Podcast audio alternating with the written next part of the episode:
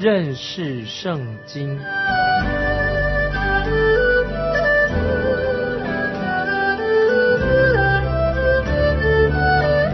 认识上帝的话，把上帝的话带到全世界。本节目是由认识圣经机构和环球广播电台联合制作，欢迎收听。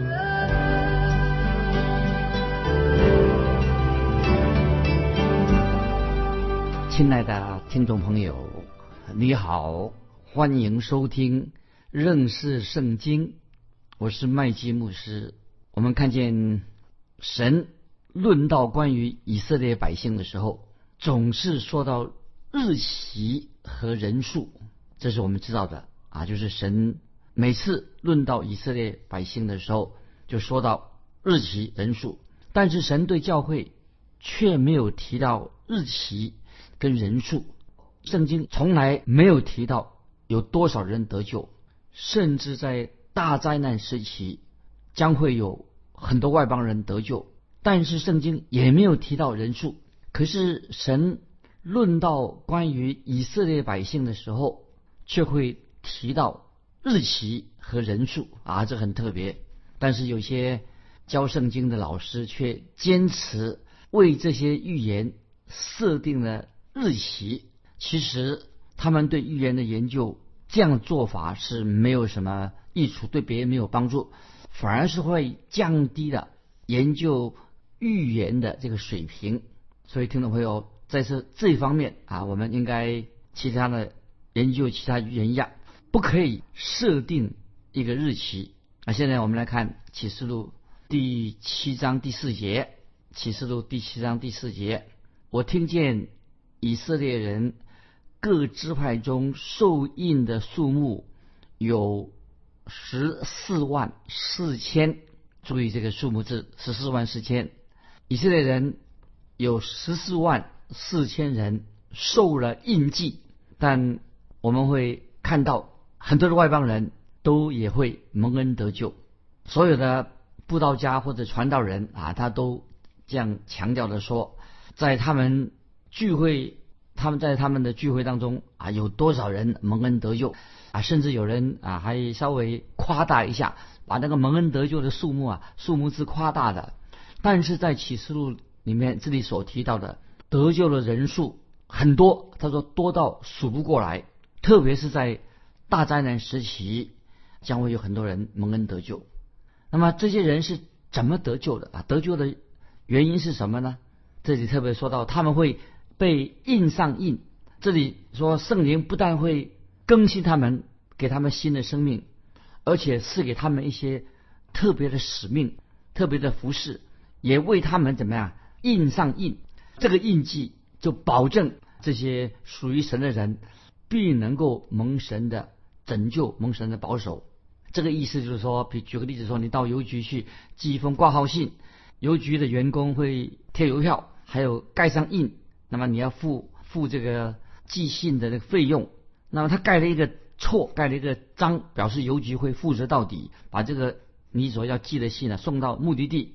即使有时会啊延误了一两天，但是邮局去跟向你保证，因为他盖上印的，保证一定会送到。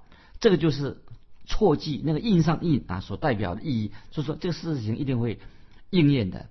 那么这里我们知道啊，就是神的圣灵保证这些人一定可以在大灾难时期脱离，可以保证他们可以脱离大灾难时期的痛苦苦害。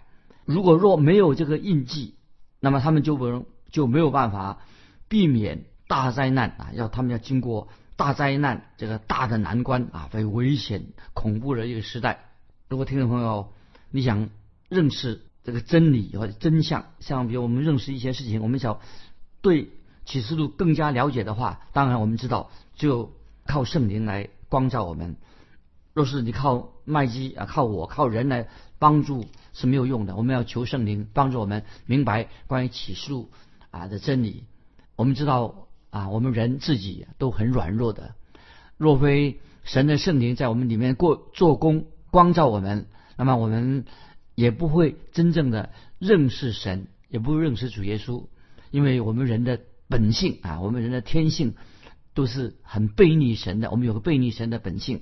那么，所以这里我们就啊就可以知道啊，这里说到十四万四千人是哪些人啊？我们不需随便猜测，我们可以指认这些十四万四千人到底是谁。那么有些异端啊，有些异端教会，它是属于异端的，他们自己说，哎，我们就是那十四万四千人。那其实他们这样的解释根本就是胡扯不合理的。那么曾经啊，我不说名字啊，有两个异端的教会，他们开始的时候。也曾经做过这样的宣告，哎，但是他们这个异端虽然是异端教会啊，他人数也增长的很快，他们的人数啊，其实已经超过十四万四千人了。显然，当初他们对自己并没有信心，为什么呢？因为他们是按照这个圣经的字面，完全是按字面的意思去解释，其实不合理的。那么现在他们教会人数增多了，那问题就来了，那他们人数已经超过这个数字怎么办呢？他们甚至已经达到。超过了十四万四千人的时候，他怎么办呢？难道教会就不继续了吗？就关门大吉了吗？但是他们却没有这样做，因为他们明白的，十四万四千这个数字啊，不是指现今的任何一个团体，那么也不是指某一个教会的人数啊，这个不正，这个不正确的。但是我们知道，十四万四千是是什么意思呢？是指在大灾难的时期，在大灾难时期要强调的。蒙恩得救的人啊，有十四万四千人。这十四万四千人呢，是来自哪里的？是来自以色列各个不同的支派当中。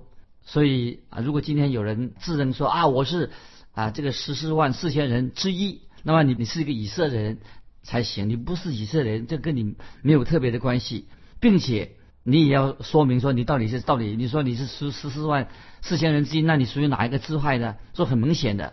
在这里告诉我们啊，就是有一群有一群人十四万支线人是属于神的渔民，他们将会在大灾难时期蒙恩得救。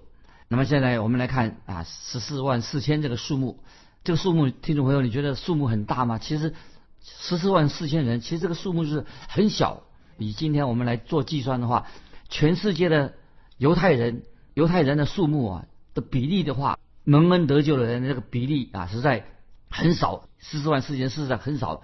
那今天犹太人很多，那蒙恩得救的人呢，十四万四千那是太少的。因此我们不必做任何的去胡胡思乱想、乱揣测啊，这个没有意义的。那么甚至有的人说啊，这个十四万四千人啊是一个象征性的，他说啊这个象征性的数目，那么这个啊这种解释也不正确。那么我认为启示录既然他说。七章四节所说的十四万四千人，就是十四万四千人啊，就这个就是正确的数目，不要去说啊，这是一个象征性的数目。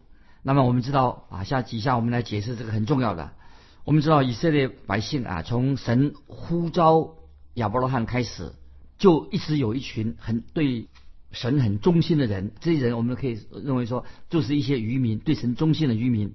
那么今天我们知道，在以色列人当中。也有一些很忠心的渔民，那么我自己也认识好些一些很好的啊犹太基督徒，他们信主的啊，属于真的是属于十四万世界，他们很虔诚的犹太人的基督徒。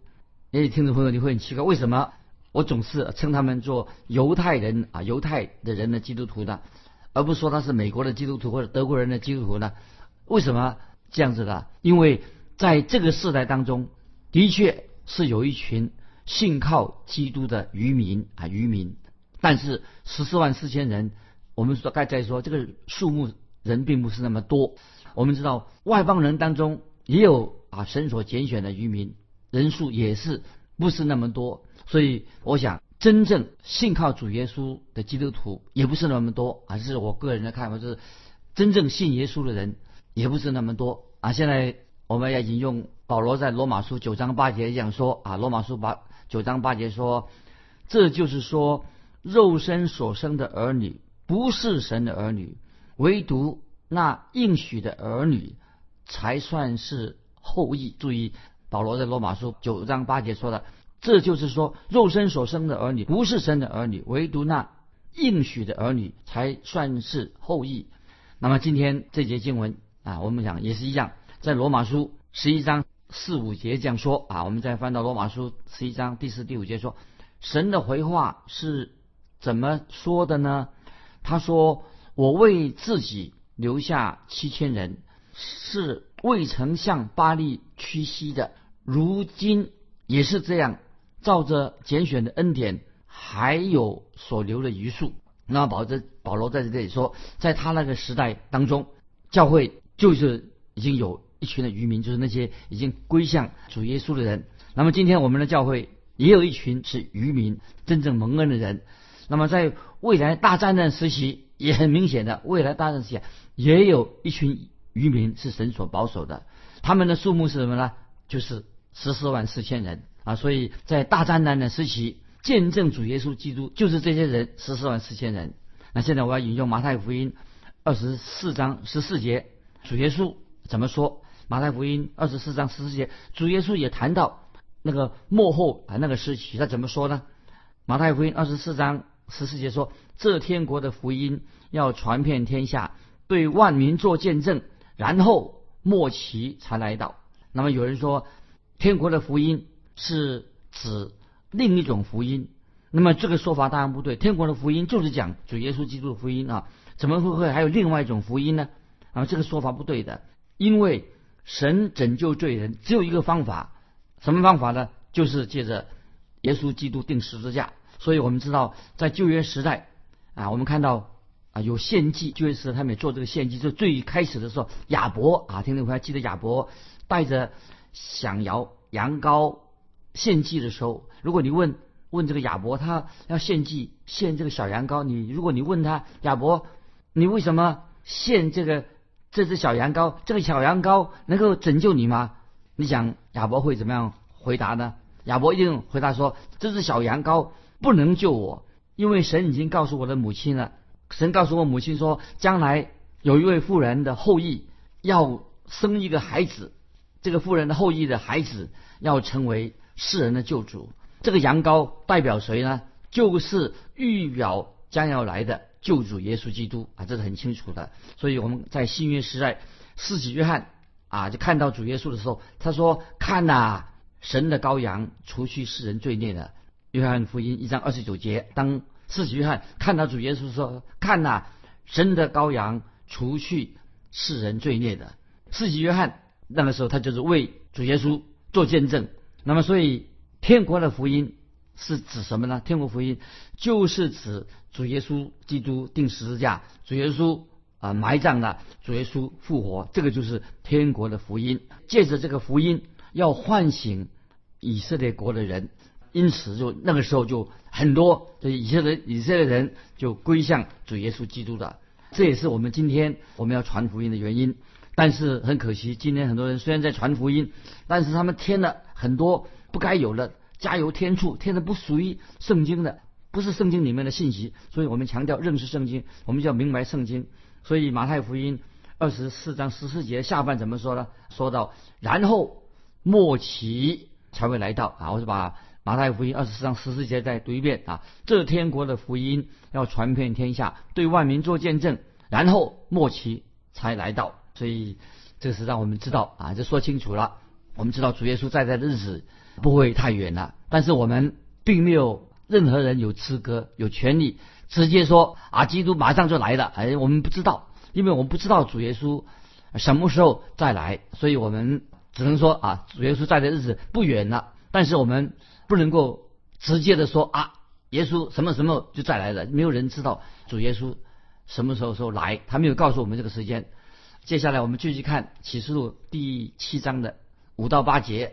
启示录第七章五到八节，犹大支派中受印的有一万两千人，流变支派中有一万两千，加德支派中有一万两千，亚瑟支派中有一万两千，拿佛他利支派中有一万两千，马拉西支派中有一万两千，西面支派中。有一万两千，立位支派中有一万两千，以萨迦支派中有一万两千，西布伦支派中有一万两千，约瑟支派中有一万两千，贝雅敏支派中受印的有一万两千。所以启示录七章五到八节啊，就说到每个支派都有一万两千人受印，有个印记受印，这是所有的支派当中都有一万两千人。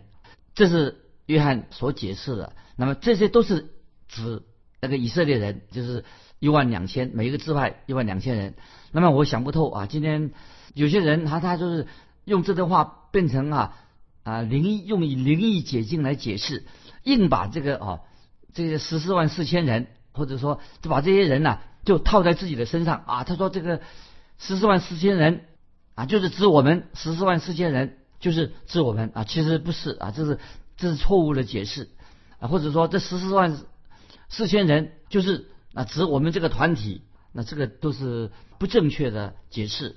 当我们读旧约圣圣经的时候，一再看到耶稣基督啊，就是神借着耶稣基督应许他要在地上建立他的国度，所以我们从旧约圣经就看到基督将要在地上建立他的国。那个什么国呢？就是讲千禧年的时候建立千禧年国，千禧的国。还是只是一段试验的一个时期，之后千禧年国结束之后，就进入永恒的国度里面啊！这是我们读啊这个圣经啊这个历史，我们讲千禧年国是一段时间，千禧年国主耶稣来做王啊是一段期一个短的期间，然后呢就进入永恒的国度。那么这里我们看到啊启示录七章列出以色列的所有的支派以及那些。得受得救的人数啊，每一个支派一万两千人啊，就指这个数目。那这里听众朋友要特别注意是什么？这里举出这十二个支派都有一些特点。首先，我们看到什么呢？看到犹大支派啊，犹大这个支派列在十二支派的第一位，这为什么呢？听众朋友有没有想到，怎么启示录七章五到八节把犹大支派？受印的有一万两千，怎么把犹大支派列在十二个支派的第一位呢？因为刘辩他是长子啊，应该把刘辩作为十二支派的第一个列为第一才对呀。那么怎么会不没有把刘辩这个支派列为第一长子列为第一呢？为什么呢，听众朋友？因为。刘辩他犯了严重的淫乱罪啊！刘辩犯了严重的淫乱罪，他所以已经丧失了长子的名分，但是他仍然被列在十二支派当中，因此就这里就出现有点变动了啊！出现一个问题的，就是让我们听众朋友，让我们啊有一个警醒，就是说到当基督徒犯罪以后啊，基督徒也会犯罪，犯罪以后。你会不会失去你你的救恩呢？听众朋友问你说，基督徒犯罪啊，既然你是基督徒犯罪以后，你会不会失去你的救恩呢？不会，我认为基督徒虽然犯了罪，不会失去他的救恩，但是他悔改之后，他要悔改，但是他会，如果基督徒继续犯罪的话，那么他会失去了奖赏。我们看到有些基督徒啊，他蒙恩得救以后，他又沉溺在罪中。如果他们继续这样做的话，他就会失去了神给他的奖赏。虽然是蒙恩得救，但是得去失去了奖赏。刘辩就是一个给我们做警告的一个好的例子。原来他摆在第一位，结果呢，他现在就没有不再不再摆在那个十二个自拍当中的第一位的。那么这个是说明了神处理人犯罪的一个原则。因此，刘辩就失去了他长子的名分，也失去了他本来。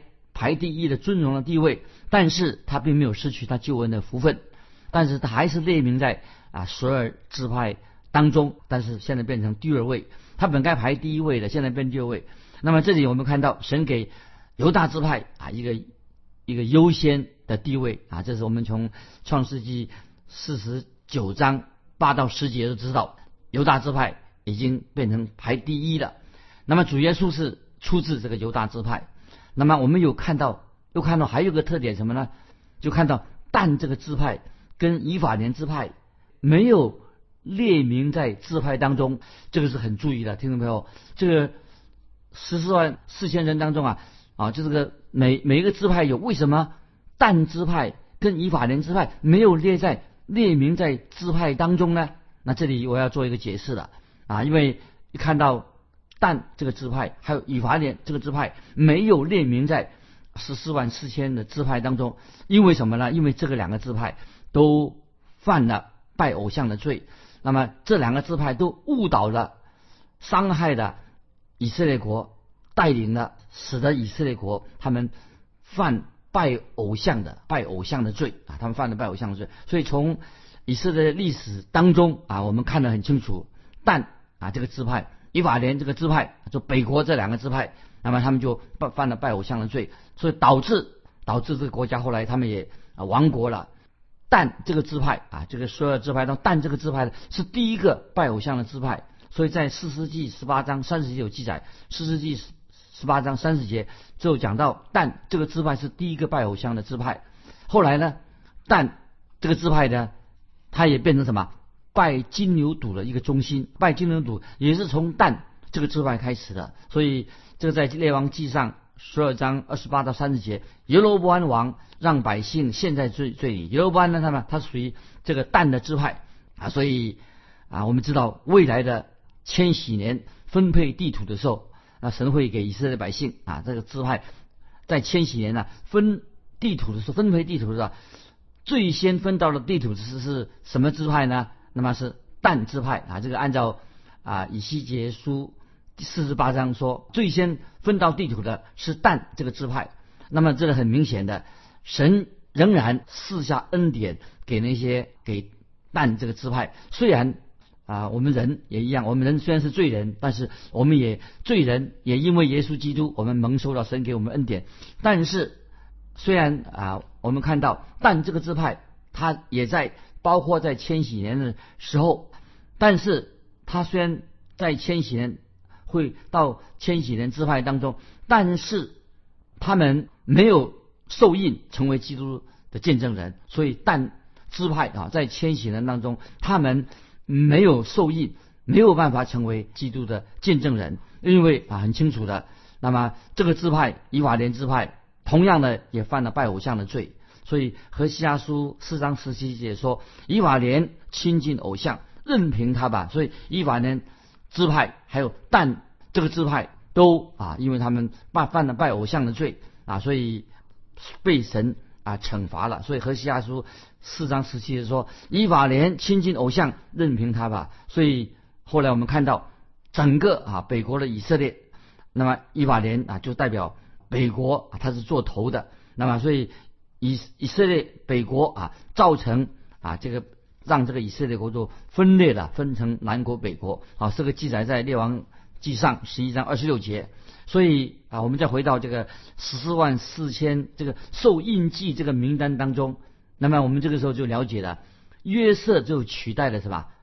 约旦啊，约瑟这个支派，约瑟的后裔取代了以法莲。那么立位呢，增加了立位，立位支派什么？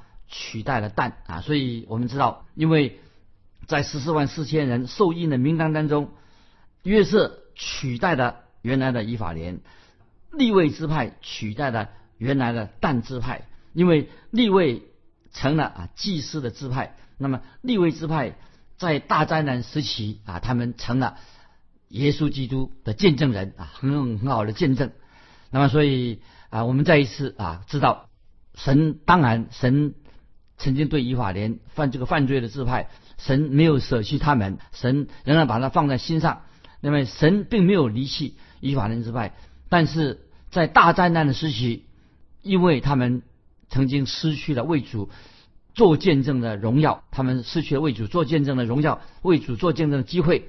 但是啊，我们知道这以法莲这个支派仍然啊蒙神保守，可以渡过难关啊，这是我们特别强调。啊，一个人悔改归向神的时候啊，神仍然怜悯他，有时候就失去了奖赏。那么旧约圣经啊，我们知道看旧约圣经的时候啊，看到神给以色列很多的应许，神应许啊，他们将来会一直存到啊，这国国度会存到永远。那么也应许以色列人永远会住在应许之地。那么这些我们知道，这是神给他们祝福。那最后啊，我们就在强调说，我们读启示录的时候。啊，神读启示的时候，好像看到什么一个大车站啊，联合的车站，一个或者一个机场。那么飞机也好，火车也好，这是一个大车站，也是一个转运站，就是说所有的预言都聚焦在启示录当中。那么因此以色列啊，他就会因此以色列就出现在启示录当中。那么所以这个以色列的国家就很重要。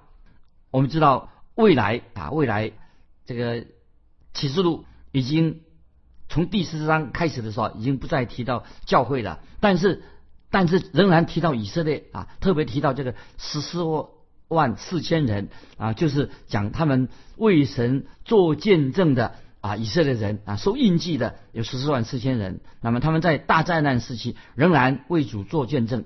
那么这些十四万四千人呐，他们承受了很大的试炼，也付出重大的代价。那么他们成为啊神啊所在地上神所眷顾的见证人。那时间的关系啊，听众朋友好好的去默想以上今天所分享的。那么最后啊，我们今天到这里就告一个段落。求神看顾我们每一位听众朋友，能够明白十四万四千人的意义在哪里，跟我们分享。当你读到启示录第七章的时候，有些什么问题啊？欢迎你提问题跟我们分享。来信可以寄到环球电台认识圣经麦基牧师收。愿神祝福你，我们下次再见。